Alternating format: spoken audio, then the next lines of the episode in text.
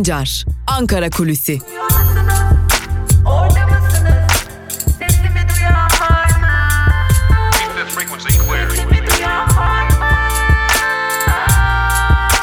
Özgürüz Radyo.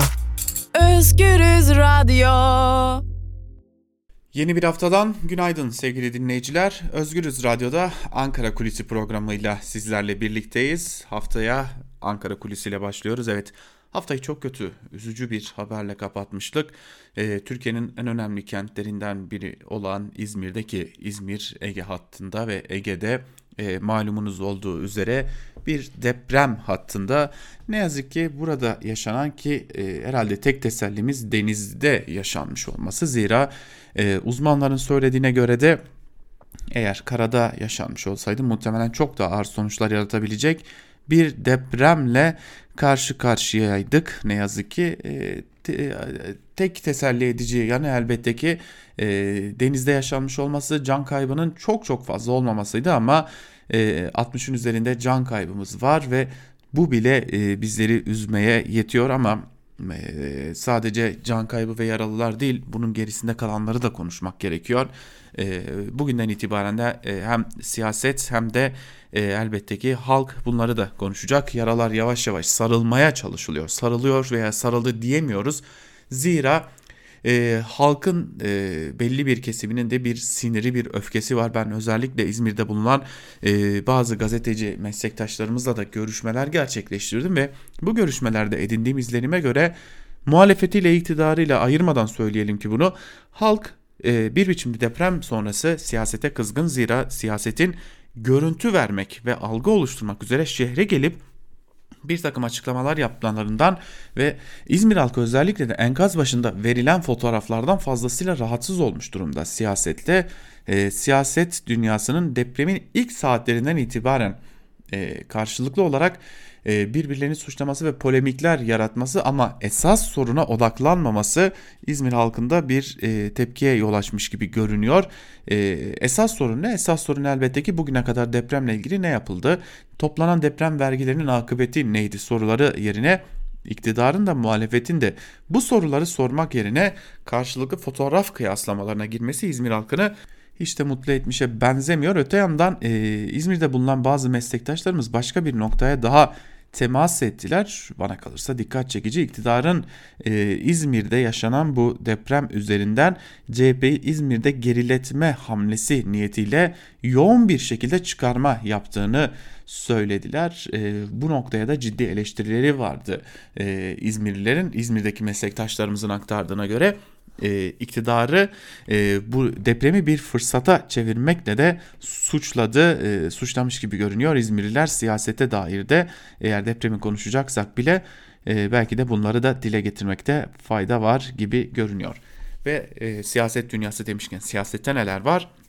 Bugün siyasette iki partiyi konuşacağız. Bunlardan birisi Gelecek Partisi, bir diğeri İyi Parti.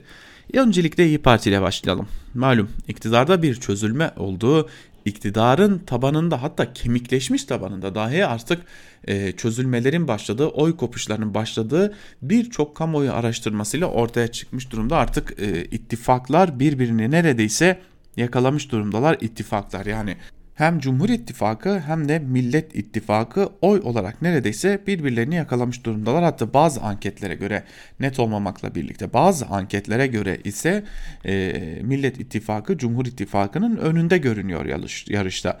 Ama dikkat çekici sonuçlar var bu anket sonuçlarında. Evet e, belli başlı noktalarda bir takım kopuşlar yaşanıyor iktidar kanadından. Özellikle hem Milliyetçi Hareket Partisi'nden hem de Adalet ve Kalkınma Partisi'nden e, kopuşlar yaşanmış durumda. E, fakat bu kararsız e, bu kopuşların kararsızlara doğru seyri zaten hepimizin malumu. Kararsızlar giderek artmaya devam ediyor. Kararsızların varlığı giderek büyümeye devam ediyor. Bu önemli bir nokta. Gelin görün ki kararsızlar dışında iktidardan kopuşların yaradığı bir diğer parti. Bu partinin adı İyi Parti.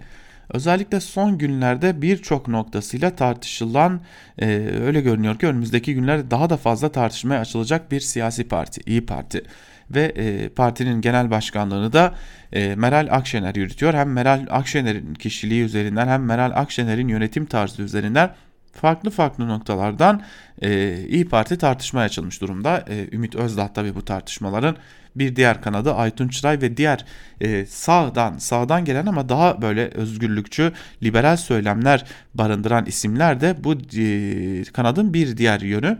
Tabi bunlar arasında da tartışmalar var ve e, geçtiğimiz günlerde her iki kanattan da isimlerle görüştük. E, her iki kanatta şunu söylüyor evet e, parti olarak büyüyoruz ve e, parti olarak oylarımız artıyor ve iktidarın hedefine bu yüzden iktidar bizi hedef haline getirmiş durumda deniliyor. Özellikle e, sağ kanatta yer alıp daha liberal söylemler üreten e, kanat e, kendilerinin e, giderek büyüdüğünü oy oranlarının %15'in üzerine çıktığını belirtiyorlar ki bazı anketlerde e, her ne kadar %15'in üzerinde olmasa da %14 civarında İyi Parti'nin bir oy oranına sahip olduğu da belirtiliyor. Tüm bunlar bir noktaya işaret ediyor. Önümüzdeki günlerde İyi Parti'yi konuşmaya devam edeceğiz. Çünkü iktidarda yaşanan çözülmeler, e, oy kaçışlarının yaradığı parti İyi Parti olmuş durumda şu an itibariyle ve bu İyi Parti açısından önemli olduğu kadar Genel Başkanı Meral Akşener açısından da önemli. Zira muhalefetin liderliği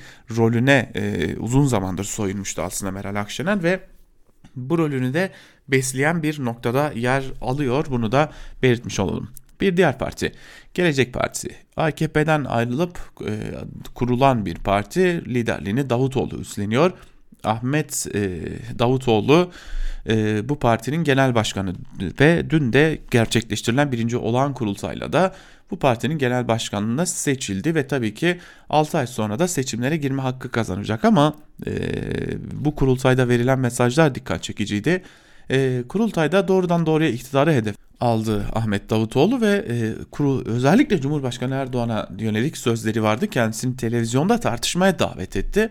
Ama konuşurken sık sık duraklaması, sık sık söyleyeceği sözleri tekrarlaması ve adeta ki kendisi bir profesör, bir üniversite hocası aynı zamanda Ahmet Davutoğlu'nun e, ders veriyor edasıyla çok uzattığı konuşması e, siyasette bir umut yaratmamış gibi görünüyor. E, hatta kendisi konuşmasına devam ederken delegelerin bir kısmı da oy kullanmadan kurultay salonundan ayrıldılar ki 1010 delegesi vardı.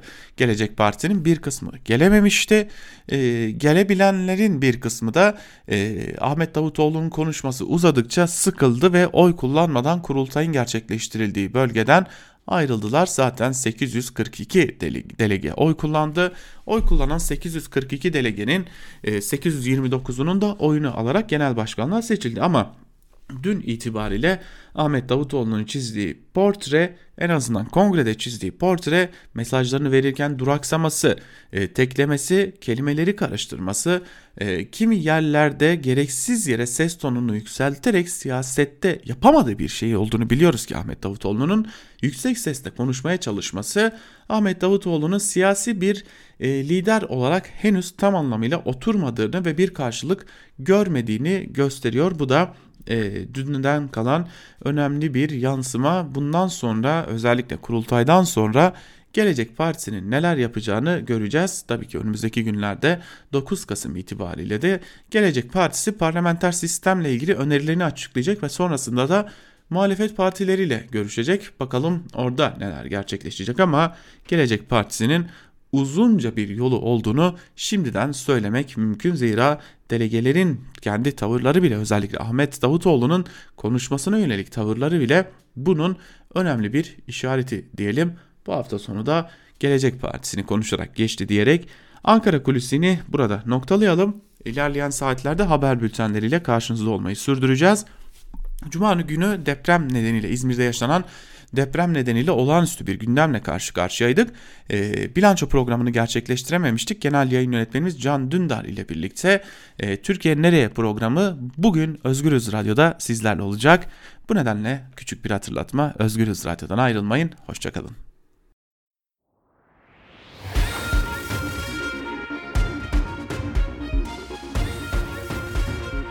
Altan Sancar, Türk basınında bugün.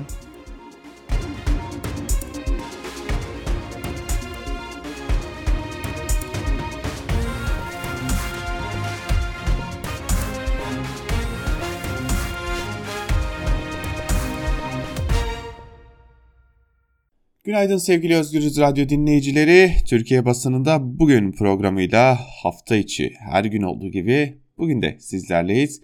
Yine gazete manşetleri ve günün öne çıkan yorumlarıyla kısa bir tur yapacağız. Güne neler var? Köşe yazarların gündeminde neler var? Gazeteler hangi manşetlerle çıktılar? Bununla başlamanızı sağlamak için Türkiye basınında bugün programı hafta içi her gün olduğu gibi bugün de Özgürüz Radyo'da. Bizim hemen ardımızdan da genel yayın yönetmenimiz Can Dündar. Hafta içi her gün olduğu gibi bugün de özgür yorum ile sizlerle olacak. Dünya basınından neler yazılıp çizildiğini görmek için de e, saat 12.15'te Türkiye saatiyle saat 12.15'te Ela Bilhan arkadaşımız Dünya basınında bugün programıyla Dünya basınından özetler ile sizlerle olacak diyelim ve başlayalım. İlk gazetemiz Cumhuriyet. Cumhuriyet'in manşetinde o hard diskte firari sözleri yer alıyor. Ayrıntılar ise şöyle. Bölge başkanlığının görevi ülke işgale uğradığında işgal edenlere karşı nasıl bir teşkilatlanma olacak, kimler nasıl karşı koyacak bunun planlanmasını yapmak. Bu planlanma 30 yıllık. Sürekli güncelliyoruz, geliştiriyoruz. Bu planlar kimsenin eline geçmemeliydi ama geçti. İlker Baş bunun dediğine katılıyorum. Kozmik odaya girilmeseydi TSK üzerinde şaibeler kalabilirdi ama ben olsaydım müsaade etmezdim. Orayı TSK'nın yatak odası olarak görüyorum. Kozmik odaya girilmeseydi şimdi silahlı kuvvetlerin bir seferberlik planı olurdu. Şu anda yok. 2010'da savcı, savcıya verilmeyen ve karargahta çelik kasada mühürlü duran hard disk 2013'te teslim ediliyor. Mustafa Bilgili TÜBİTAK'tan, TÜBİTAK'tan bilirkişi talep ediyor. Şimdi bilirkişiler firarda ve hard diskin akıbeti bilinmiyor denilmiş. Evet Kozmiko'da konusunda Bülent Arıç'a suikastle suçlanan Albay Erkan Yılmaz anlatıyor bunları. Hesap versinler başlıklı bir diğer haber ise şöyle. İzmir'deki deprem sonrası acı sonu kabullenmek istemeyen, enkaz altındaki yakınlarının çıkarılmasını bekleyen yurttaşlar artık yetkililerin işini hakkıyla yapmasını istiyor. Can kaybının 69'a yükseldiği depremde enkaz altındaki kişilere ulaşılmaya çalışılıyor. 949 yaralıdan 8'i yoğun bakımda. 8 enkazda çalışmalar sürüyor. Uzmanlar deprem ülkesi Türkiye'nin eğitim ve bilimden uzak kaldığını belirterek bir bina böyle yıkılmaz. Yıkılan binalar diğerlerinden farklı.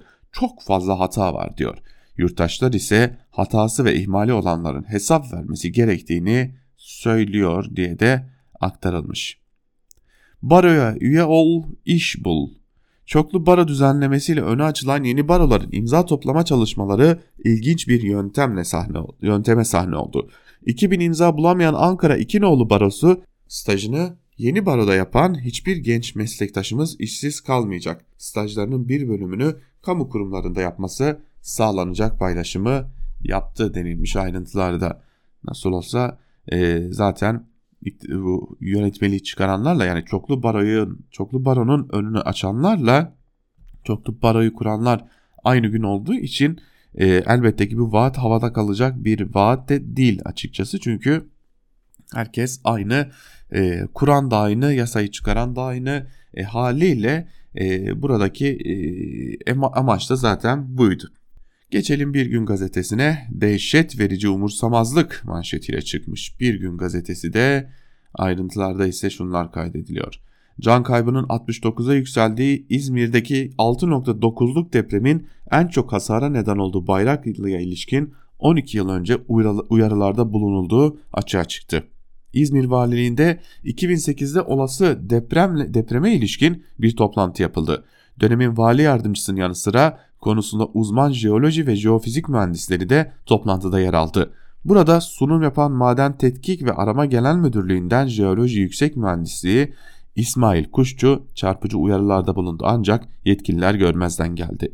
Kuşçu 12 yıl önce Bayraklı ve Balçova'daki yüksek binaları gördük görünce dehşete kapılıyorum dedi ve ekledi. Bölgenin altını kassanız Şokella gibi bir yapı çıkar.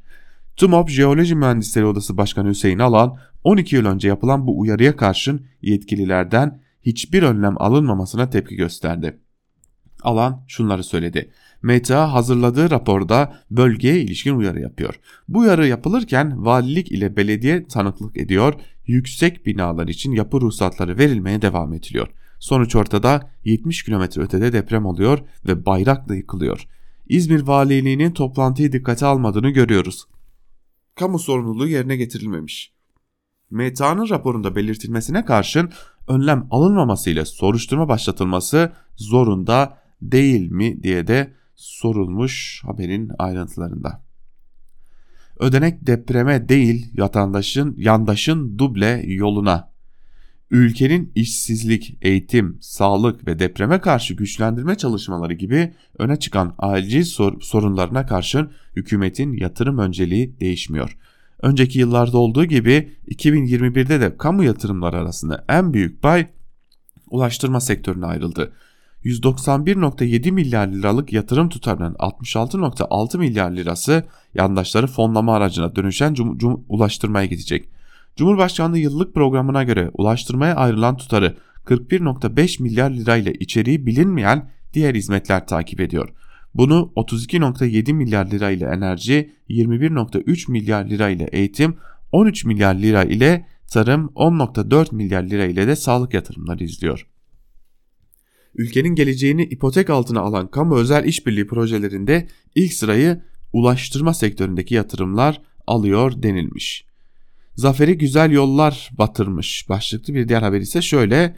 Eski Başbakan Binali Yıldırım işletmeci şirkete garanti edilen onda biri kadar dahi yolcu sayısına ulaşamayan Kütahya Zafer Havalimanı için tuhaf bir açıklama yaptı.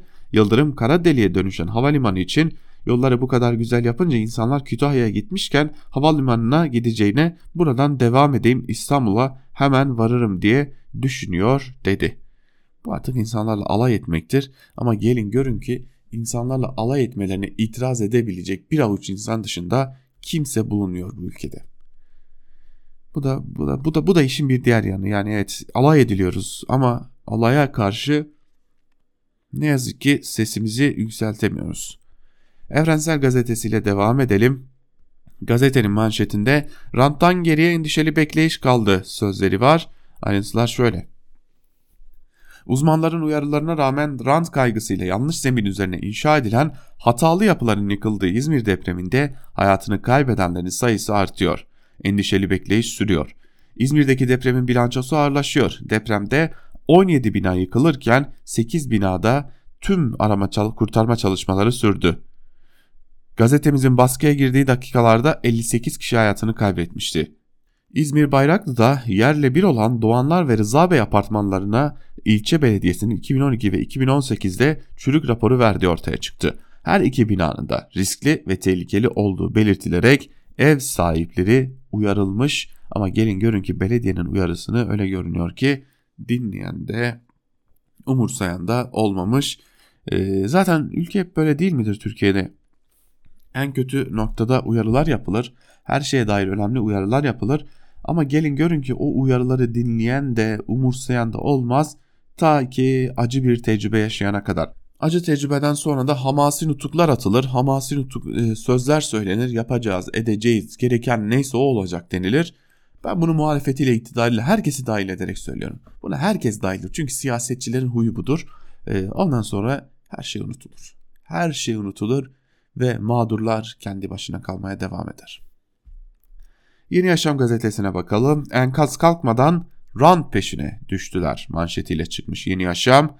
İzmir'de 30 Ekim'de meydana gelen depremle yaşamını yitirenlerin sayısı 55'e yükseldi. Yaralı sayısı ise 896'ya çıktı. 8 apartmanın enkazında çalışmalar sürerken ölü sayısının artmasından endişe ediliyor. Üçüncü geceyi dışarıda geçiren yurttaşlar ihtiyaçlarının karşılanmasını istiyor. Sokakta kalan yurttaşlar soğuktan battaniye ile, ile korunmaya çalıştı. Günler geçmesine rağmen hala yeterli çadırların kurulmaması da tepki çekiyor. Depremde ölümlerin başlıca sebebi olan rant, betonlaşma, tedbirsizlik ve binaların güvenliği konusunda önlem alınmaması sıralanırken hükümet yeni betonlaşma hamlesi yapacağını duyurdu. Cumhurbaşkanı Erdoğan, İzmir'de evleri yıkılan vatandaşlarımıza yenilerini yapıp teslim edeceğiz dedi. 18 yıldır ülkeyi yöneten Erdoğan yıkımların gerekçesi olarak da vesayetçi yapıları gösterdi. Van'da hala yaraları sarılmayan deprem içinde örnek telafi dedi şeklinde ayrıntılar aktarılmış. İşte hamaset dediğim bu tarz söylemler ne yazık ki hamasetle de dönmeye devam ediyor. Türkiye'deki siyaset ne yazık ki böyle dönmeye de devam edecek gibi de görünüyor. Buna vatandaşın, yurttaşın kendisi de prim veriyor. Sözcü gazetesine bakalım. Manşette afet acil toplanma alanı 24 cenaze var. Özdil 6.9'luk depremde yıkılan Doğanlar Apartman yanında afet ve acil toplanma alanı yazılı tabelayı görünce şoke oldu. Yılmaz Özdil geçen cuma günü yıkan, İzmir'i yıkan depremin ardından büyük hasar gören Bayraklı sokaklarını gezdi. Onlarca kişiye mezar olan apartmanların enkazını ve deprem bölgesindeki son durumu inceledi. Felaket büyük. Binlerce insan sokakta dedi.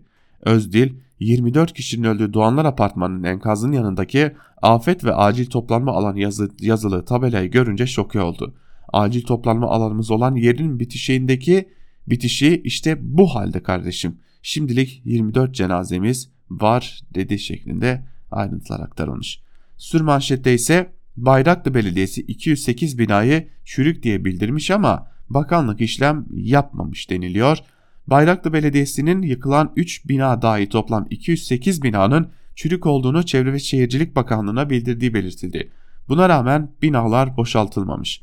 Deprem incelemesi için İzmir'e giden CHP heyeti bir skandalı ortaya çıkardı. CHP'li Seyit Torun belediyeler İzmir'de 11 binin üzerinde binayı denetlemiş.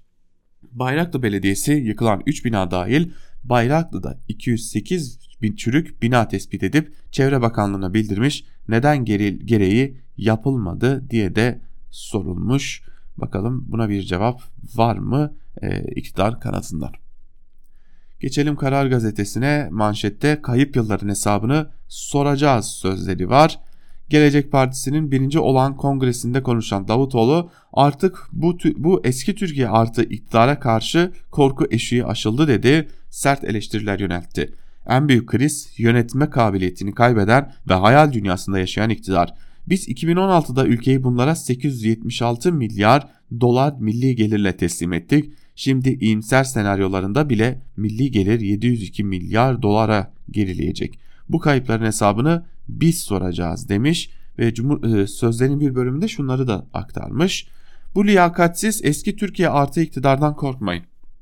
Onlar hukuk devletini yok etmekten, Türk lirasını ayağa düşürmekten, ifade hürriyetine saldırmaktan korkmadı. Korku eşiği aşıldı. Artık iktidar muhalefetten, milletten korkuyor demiş e, Davutoğlu. Tabi Davutoğlu Türkiye'nin bu halde olmasında kendi sorumluluğu yokmuş gibi davranıyor ama e, işin gerçeğini konuşacaksak eğer Türkiye'nin bu halde olmasında e, sorunlardan biri de e, Sayın Davutoğlu. Çünkü Ahmet Davutoğlu'nun döneminde Ahmet Davutoğlu'nun Dışişleri Bakanlığı'yla başlayan süreçle Türkiye Suriye Savaşı'nın merkezinde olmak bir yana Suriye Savaşı'nın e, tetikleyici aktörlerinden, büyütücü aktörlerinden biri haline geldi ne yazık ki. E, ve böyle bir pozisyon almayı tercih etti ve kendi başbakanlığı döneminde 2015 yılından sonra da kendi e, illerinde neler yaşandığını da unutmamak gerekiyor. Ahmet Davutoğlu hala ama hala bir e, öz eleştiride bulunmuş değil. Bu öz eleştiri gerçekleşmemesine rağmen Ahmet Davutoğlu bir muhalefet lideri profili çizmeye çalışıyor. Elbette inananlar, elbette e, güvenenler olabilir ama bence ben şu anda kendisine doğru bir muhalefet yöntemi benimsediğini düşünmüyorum.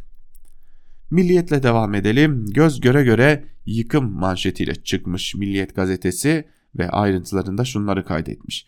Bayraklı'nın geçmişte sulak tarım arazisi olduğunu söyleyen uzmanlar İzmir körfezini çevreleyen yapıların da çamur tabakada yer aldığına dikkat çekti. 9 Eylül Üniversitesi Deprem Merkezi Müdürü Profesör Hasan Sözbilir, binalar yönetmeliğe uygun olsa hasar bile oluşmazdı. Bayraklı'da etütten denetime ihmali olan herkes sorumlu dedi. İnşaat Mühendisleri Odası Başkanı Eylem Ayatar, alüvyon zemindeki sıkıntılar bilindiği halde inşaat izni verildiğini söyledi. Genel Sekreter Rahmi Alper de imar affı sonrası denetim kalktı, sağlam ile çürük bina eşdeğer oldu dedi. Bayraklı Belediyesi Başkanı Sandal ise yıkılan binanın depreme dayanıklı olup olmadığını bilmem ifadelerini kullandı denilmiş ayrıntılarda. E, tabii ki e, Milliyet gazetesi de buradan iktidara e, söz söyleyecek alan devşirme niyetinde böylesi bir manşetle çıkmayı da tercih etmiş. Bu da şaşırtıcı değil tabii ki yoksa nasıl o koltukta oturabilirlerdi ki sorusunu bir kez de milliyeti yönetenler için sormuş olalım zira onlar için de e, bu soru fazlasıyla geçerli. Ve devam edelim. Hürriyet gazetesiyle devam edelim. Hürriyet'in manşetinde ise fırsatçılar iş başında sözleri var ve ayrıntılar şöyle. Depremde binaları hasar alan binlerce kişi evsiz kaldı. Bir yandan evleri sağlam olanlar hemşerilerine kapılarını koşulsuz açarken bir yandan da kiralara bir günde faiz zam yapan fırsatçılar türedi. Acil olarak evlerini taşımak zorunda kalan ev sahipleri boş ev bulmakta zorlanıyor. Bazı ev sahipleri artan talep nedeniyle boş olan evlerin fiyatlarını arttırdı. Bayraklı'da e, yaşayan Süleyman Güler binamız ağır hasarlı eşyalarımızdan bir kısmını alıp çıktım. Bazı emlakçılar 400-500 lira fazla kira talep ediyor dedi. Emlak ofisi sahibi Uğur Berkant Balta az katlı ve müstakil evlere talebin arttığını söyledi. Satılık villa fiyatına bir günde 150 bin lira zam yapan mülk sahibi olduğunu belirten Balta, Bornova'dan arayanlar az katlı ve 2010 sonrası yapılmış ev soruyor. Önümüzdeki dönemde fiyatlar daha da artacak bilgisini verdi denilmiş ayrıntılarda. Tabi bu arada ben bir şeyi de hatırlatmak istiyorum. E, dün Yılmaz Erbek apartmanı e, yıkıldı. Tunç Soyer'in, belediye başkanı Tunç Soyer'in ve AFAD sorumlularının, AFAD yöneticilerinin söz vermesine rağmen bu bina yıkıldı. Bu binanın pencerelerinde görülen canlı hayvanlar vardı. Ve gönüllüler bizler bu hayvanları kurtarmak için girmeye ve belge imzalayarak sorumluluğun da bize ait olduğunu belirtmeye hazırız demişti. Ama buna rağmen sessiz sedasız camlarında hayvanlar görülen ve video, video olarak da kaydedilen bu bina yıkıldı. Ve tam e, yanlış hatırlamıyorsam 6 hayvan bu enkazın altında kaldı. Göz göre göre 6 insan öldü. 6 hayvan öldürüldü. Burada kendi başına dışarı çıkmayı beceremeyen bir bebek olsaydı aman efendim buraya girmek e, bir hayvan için değer mi diyenler e, bebek için acaba aynı tavrı alabilirler miydi diye de sormak gerekiyor. Bu aynı zamanda bir e, insanın hayatını hayvan hayatından kutsal görmek ve hayvan hakları yasasının neden çıkmadığını da göstermek açısından belki önemli bir nokta siyasetçilere de neden güvenilmeyeceğini gösteren bir şey. Kimse umudunu yitirmesin manşetiyle çıkan Sabah gazetesine bakalım. Ayrıntılar şöyle. Erzincan'daki 1992 depremde enkazdan 8 gün sonra çıkarılan ve o depremin simgesi haline gelen Nurcan Eraslan Arslan İzmir depremine Buca'daki evinde yakalandı. 28 yıl önceki depremi hatırladım diyen Arslan şunları söyledi. Ben 187 saat karanlıkta aç susuz kaldım. Ama sonunda çıkmayı başardım. Bu yüzden enkaz altındakilerin yakınları sabırla beklesin, kimse umudunu yitirmesin, ölümü akıllarına getirmesinler demiş. Yine e tabi iktidarın gazetesine manşetinden ne pazarlar? Sabır pazarlar. Ekonomik krizde sabır, e, felakette sabır, zorlukta sabır, e, her şeyde sabır pazarlayan bir iktidar. Ve geçelim Yeni Şafak'a. Yeni Şafak manşetinde oyun değişti bunu kabul edeceksiniz manşeti var ve sözler şöyle. Cumhurbaşkanı Erdoğan dünyada yeni bir küresel düzenin inşa edildiğine dikkat çekerek karşımızda son asrın muktedirleri var. Güçlerini kan dökmeye, hile ve baskı tohumlarıyla sömürmeye borçlu bu zalimleri artık oyunun değiştiğini kabul etmek kolay olmuyor. Ne kadar direnirlerse dirensinler bu değişim selinin önünde set kurabilmeleri mümkün değil demiş Erdoğan. Sür manşette ise iyi ki iflas etmiş sözleri var ve şunlar aktarılıyor. Depremde 4 bloklu barış sitesinin 3 bloku yıkılırken bir bina ayakta kaldı. Sitenin temelinin 1991'de atıldığını anlatan site sakini Abdullah Yaşar, sitedeki 3 binadan ikisi yerin altına girdi. Benim oturduğum bina sapasağlam duruyor. Komşulara bu neden böyle oldu diye sordum. Müteahhit iflas etmiş, bizim binayı başka müteahhit yapmış. Bu yüzden ayakta kalmış dedi. Barış sitesinde yıkılan 3 binanın müteahhitinin yaptığı Cumhuriyet sitesi de büyük hasar gördü denilmiş ayrıntılarda. E, peki o bina nasıl ayakta hala? Nasıl? E, daha doğrusu hakkında hazırlanan raporlara rağmen niye ayaktaydı bu binalar diye de sormak gerekiyor. Ve Akit'e bakalım depremin yaralarını devlet sarıyor manşetiyle çıkmış. Geçmişte sol iktidarlar ve koalisyon hükümetleri afet bölgelerinde depremlerden günlerce sonra ulaşırken 18 yıllık AKP iktidarı döneminde kurulan AFAD ve UMKE gibi birimler sayesinde afetzedelerin yaraları hızlıca sarılıyor. Neyse Akite'de e, herhalde e, burada bir propaganda yaptıracak değiliz e, ya da başka bir iktidarın propagandasını burada Akit'in aracılığıyla yapacak da değiliz diyelim ve e, gazete manşetlerini artık böylelikle noktalamış olalım. Bakalım işin gerçek yanında neler var. Biraz da onları konuşmak üzere günün öne çıkan yorumlarına hep birlikte göz atalım sevgili dinleyiciler. İlk olarak Sözcü gazetesinden Çiğdem Toker'le başlayalım. Toker depremden günler önce imar affı hediyesi başlıklı bir yazı kalemi almış ve o yazının bir bölümünde de şunları kaydetmiş. İzmir'deki depremde yiten hayatlar kalbimizi kararttı. Vefat edenlere rahmet, yakınlarına başsağlığı, yaralara geçmiş olsun dileklerimi iletiyorum. Türkiye deprem bölgesi. 10 yıllardır onca kedere kayba rağmen asla ders almıyor olması gerekenler. Memlekette para, ikbal, iktidar hırsı kuşaktan kuşağa aktarılan bir genetik kod adeta. Bakın depremden kısa süre önce meclis komisyonunda kabul edilen son torba kanunda nasıl bir madde var? Elektrik piyasası kanunu ile bazı kanunlarda değişiklik yapılmasına dair kanun teklifinin 7. maddesi imar barışına yeni bir ödül veriyor. Eğer bu yasa teklifi meclis genel kurulunda kabul edilirse ne olacak söyleyeyim. İmar barışı kapsamında yapı kayıt belgesine başvuranlar için doğalgaz bağlanmasının önündeki engel ve tereddütler kaldırılacak. Belediye meclislerinden karar çıkarılacak şebeke bağlatmak mümkün olacak. Sanayi, Ticaret, Enerji, Tabi Kaynaklar Bilgi ve Teknoloji Komisyonu bu torba yasası için 132 sayfalık bir rapor hazırladı.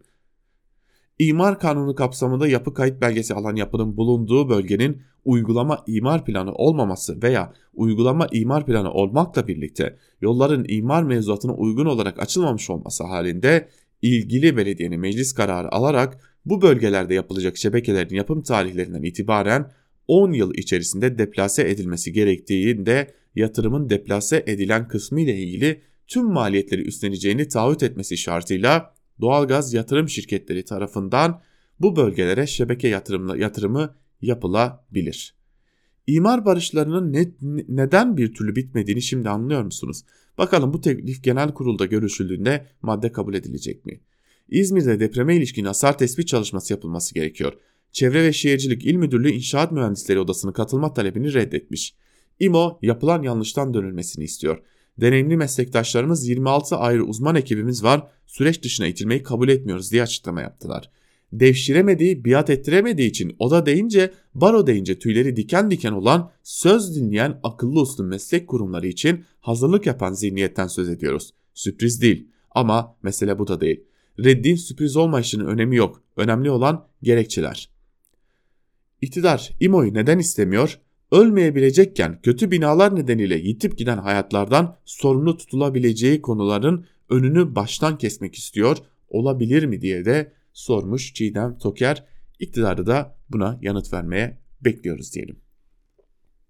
Ve Sözcü gazetesinden yine Murat Muratoğlu ile devam edelim. Kızılay bu depremi de pas geçmedi başlıklı bir yazı kalemi almış ve yazısının bir bölümünde de şunları kaydediyor. İzmir'in yaralarını birlikte saralım. El ele verdikçe her şeyi atlatırız. Deprem yaz 28.68'e gönder. Bu zor zamanında 10 TL ile İzmir'in yanında ol. Kızılay bunu da pas geçmedi. Peki. Aklıma büyük 99 depreminin ardından getirilen 2000 yılında devreye sokulan geçici deprem vergisi geldi. O da maşallah 20 yaşını bitirdi. Kusura bakmasınlar ama bu milletten 75 milyar liraya yakın vergi toplandı. Nereye gitti? Önce o harcamaların faturasını bir göstersinler, sonrasında SMS ile yardım istesinler. Kızılay vergi kaçırma ile vergiden kaçınmanın arasındaki farkı öğreten usulsüzlük, yolsuzluk, adam kayırmacılık gibi iddiaların ardı arkası hiç kesilmeyen neredeyse AKP'nin derneği. Başkanı yerel seçimler öncesi AKP'ye desteğini açıklarken gençler bizim zamanımızda Bineli ağabey gibi halden anlayan da yoktu siz şanslısınız demişti. Bildiğin AKP adına oy istemişti. Hani onar lira yardım, yardım istiyor ya kendi maaşlarından biraz kısılsa Kızılay Genel Müdürü'nün maaşı 30 bin liradan fazla. Meraktan soruyorum. Kendileri maaşlarının ne kadarını bağışlıyor da ayda 2324 lira asgari ücret alanlardan SMS yardımı bekliyorlar.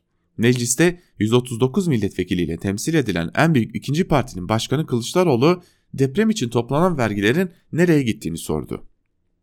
Erdoğan paralarla ilgili harcanması gereken yere harcadık bundan sonra da bu tür şeylerin hesabını vermeye zamanımız yok dedi. Say kim oluyorlar ki alt tarafı meclisin milletvekilleri diye de noktalıyor yazısını Murat Muratoğlu.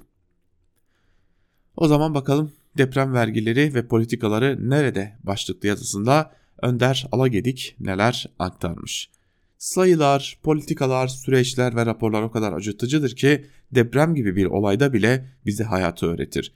Deprem bir yardımlaşma fırsatıdır ama aynı zamanda çatlakları örten yalancı sıvalarında dökülme anıdır. O yüzden çok politiktir.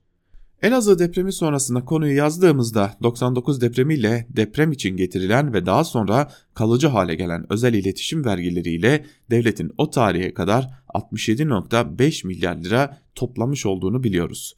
Bu 2019 fiyatları ile tam 140 milyar 171 milyon lira anlamına geliyordu. Bu kadar kaynakla bırakın ülkedeki deprem sorununu dünyanın sorunları çözülürdü. Ama iktidar 3 milyon lira acil yardım ödeneği ve 2 bakan gönderiyor. Ama bu buzdağının görünen kısmı. Bu iş doğru yapılsa deprem paralarına gerek kalır mıydı? AKP 2018 seçimleri arifesinde icraatler diye bir çalışma yapmıştı. O çalışmadan İzmir'e merkezi bütçeden 76.5 milyar lira kaynak ayrıldığını biliyoruz. Bu paranın içinde sağlığa ayrılan sadece 1.4 milyar lira. O kadar. TOKİ için 4 milyar lira harcanmış. Yani bir İzmirli için TOKİ'nin anlamı eğitim ve sağlıktan daha fazla. Çünkü TOKİ tek başına iki bakanlık harcamasından fazlasını kullanmış. İlbank'ın kent altyapısına akıttığı 13 milyar lirayı da betonun altyapı kullanımı dersek pasta daha da büyüyecek. Üstüne ulaşım adı altında harcanan 17 milyar lira da eklenince çok kabaca İzmir'de her 2 TL verginin 1 TL'si asfalt ve betona gitmiş. Para depreme gitmemiş bunu biliyoruz. Hatta AKP'nin asfalt ve beton üstünden mülk transferi politikalarına gitmiş. Peki politikalar? Burada iki altın veri var. Birincisi 2012 Ulusal Deprem Stratejisi. Özetle deprem konusunda hiçbir şey yapmamanın stratejisini altında koca profesör ve deprem uzmanlarının dolduğu bir ekiple hazırlamışlar. Mesela belgede Kültür Bakanlığı 5 eylemden sorumluyken Çevre ve Şehircilik Bakanlığı'na verilen görev sayısı da 5. En ciddisi ise yapı yasası ve kentsel dönüşüm yasaları çıkarılacaktır başlıklı eylem. Çevre ve Şehircilik Bakanlığı'nın depremle ilgili alanlarda hiçbir şey yapmadığını ama Ankara gibi deprem riski düşük ama rantlı yüksek evlerin bu düzenlemeyle yıkıldığını herkes biliyor diyor Önder Alagedik yazısının bir bölümünde sonunu da şöyle bitiriyor. İktidarın muhalefet partilerinden yana bir sıkıntısı yok. Kentsel dönüşüm yalanına destek vermeyen belediye sayısı neredeyse sıfır ve iktidarın deprem politikalarını izleme işini yapan parti sayısı da sıfır. Deprem politikasına sahip olan ve bunu uygulayan bir partimiz de yok zaten. Ama iktidar sorgulayan, örgütleyen, politikayı belirleyen alttan ise çok korkuyor. Hem de hiçbir şeyden korkmadığı kadar diyor Önder Alagedik. Peki bir diğer yazı olan e, önemli bir yazı bu da kentsel dönüşümden hazır bahsetmişken e, buna da bakmak gerekecek. Azmi Karaveli kentsel dönüşüm neden Bağdat Caddesi'nden başladı diye soruyor yazısında ve şunları kaydediyor. Başlıktaki soruya bir devlet yetkilisinin vereceği cevap elbette ki oradan başlamadı ama amaç rant değildi olacaktır. Ancak hepimiz gerçeği biliyoruz değil mi? Kentsel dönüşüm rantsal dönüşüme evrildiği için Bağdat Caddesi ve Kadıköy'ün bazı mahalleleri en fazla bu operasyondan nemalanan yerler oldu. İşte kentsel dönüşüm deyince aklımıza neden Elazığ, Van ya da Bayraklı gelmediğinin cevabı burada saklı. Sosyal medyada son 3 gündür dönen her şey sınıfsal değildir tartışmasına girmeyelim tamam ama her şey para ve ranta dayalı bu sistemin kesintisiz işlemesine bağlı. Par paran varsa sağlam evde yaşarsın, paran varsa pandemide işe gitmezsin, paran varsa iş kazasında ölmezsin. Bu basit ve yalın gerçekler için öyle sofistike akademik kalıplar kullanmaya da tartışmaya da gerek yok ki. 6 küsür şiddetinde bir deprem Japonya'da olunca haberimiz dahi olmazken Türkiye'de onlarca kişinin ölmesinin kökeninde çoğumuzun genlerindeki orant hırsı bulunuyor. Bu durum klientalizmin 2000'li yıllarda inanması hayli zor bir versiyonunun doğal sonucu aslında. Sen bana oy ver ben de senin kaçak yapılarına göz yumayım hatta af getireyim de ifadesini bulan bu sistem tıkır tıkır işliyor. Ne zamana kadar? Elbette deprem olana kadar. Kimse denetlemediği için kolonları kesiyoruz çünkü mekanlarımızın büyümesi önemli. Arsamız yeterli değilse evlerimiz küçülecek diye kentsel dönüşümü istemiyoruz. Sonunda ölecek olsak da. 18 yıl önceki iktidarlar döneminde de bu durum böyleydi, şimdi de böyle. Bugünkü temel mesele ise iktidarda kalma rekoru kıran bir partinin bu zaman zarfında kılını kıpırdatmayarak topu her zaman olduğu gibi eski Türkiye'ye atma çabası. Yaşanan her deprem öncesinde proaktif hiçbir eylemde bulunmayan devletin sırf çadır kurdu, kurtarma organize etti diye yüce kudretini göstermesi açısından vesile yaratıyor. Enkazın üzerinden telefon şovları yapıyor, araç konvoyları eşliğinde enkazları ziyaret ediyorlar. İzmir'de bakanın e, enkaz altındakilere hava durumu bilgisi vermesi dahi hak ettiği şuursuzluk damgasını yemesine yetmiyor ki bu örnek. Soma katliamı olduğunda İngiltere'de 1850'lerde maden kazası yaşandığını söylemekle eşdeğerdir aslında. Ancak şimdi bunları konuşmanın sırası değil. Hele toplanan deprem vergilerini konuşmanın hiç sırası değil. Peki o sıra bir gün gelecek mi cidden diye de soruyor Azmi Karaveli yazısının bir bölümünde. Cumhuriyet'ten Barış Terkoğlu ile devam edelim. İstanbul nasıl yıkılacak diye soruyor yazısının başında Terkoğlu ve şunları kaydediyor. Yağmur yağıyor aman dikkatli yürü. Salyangozlar bir anda dışarı çıkıyor. Evini sırtında taşıyan zavallıyı ezersin. Sen basmamak için çabalıyorsun da kara böcekler çoktan yemeye başlamış bile. İşte buna düzen diyoruz. Kendini tekrar eden bir döngü. Öğreniyoruz. Hem nedenini hem sonucu değişmiyor. Çoğu zaman tesadüfen gerçekleştiğini düşündüğümüz olayların aslında bir düzeni var. Bütün belirleyenleri ve etkilerini bilsek belki de geleceği okuyacağız. Elbette yapamıyoruz. Yine de ihmalleri öngörebiliyoruz. İzmir'de canlarımız hala beton altında. Göz göre göre çürük binalarda oturmaya zorlandılar. Göz göre göre beklediler, göz göre göre öldüler. Peki İstanbul'da ne olacak? Belki bu soruya kim bilir demeden geçen yıl hazırlanan bir raporla yanıt verebiliriz. İstanbul Büyükşehir Belediyesi ile Boğaziçi Üniversitesi bir deprem tahmin protokolü imzaladı. 7,5 büyüklüğündeki deprem beklentisine dayanarak 15 farklı senaryo yazıldı. 305 sayfalık raporu şöyle özetleyebiliriz. 7,5 büyüklüğündeki bir depremde İstanbul'daki binaların ortalama %57.5'inin hasar göreceği tahmin ediliyor. Görmeyeceği tahmin ediliyor. Binaların ortalama %25.9'u ise hafif hasarla kurtulacak. Buna karşın %12.6'sının orta, %2.9'unun ağır ve %1.2'sinin çok ağır hasar görmesi bekleniyor. Bu şu demek. İstanbul'da analiz edilen toplam bina sayısı 1 milyon 166 bin 330. Bu binaların %16.7'si orta ve üstü zarar görecek şekilde deprem riski taşıyor. Yaklaşık 195 bin bina ediyor. Üstelik yaklaşık 48 bini depremde ağır ya da çok ağır hasar görecek. 14 bin civarında ağır hasar görecek bina ise içindekiler için tam anlamıyla mezar olma riski taşıyor.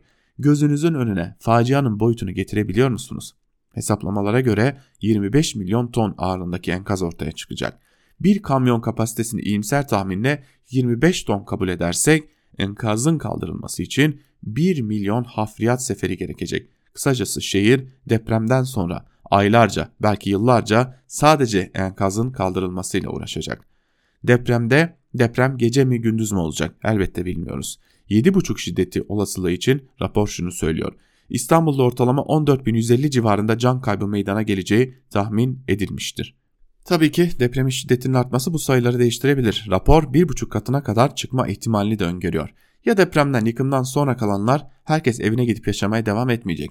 640 bin hanelik acil barınma ihtiyacı ortaya çıkacak. 2 milyon civarında insan depremin ardından İstanbul'da sokakta günlerini geçirecek. Ekonomi çökecek, giden sadece can olmayacak. Geçen yılki rakamlara göre böyle bir depremin yaratacağı e, mali kayıp 120 milyar lira.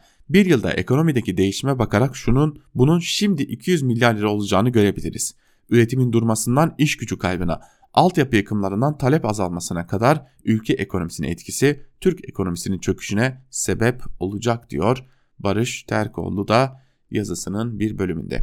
Ve bizler de Barış Terkoğlu'nun bu yazısıyla birlikte bugünlükte Türkiye basınında bugün programını noktalıyoruz. Sözü ve yorumu genel yayın yönetmenimiz Can Dündar'a devrediyoruz. Özgürüz Radyo'da yarın yine aynı saatte Türkiye basını da bugün programında görüşebilmek dileğiyle. Hoşçakalın.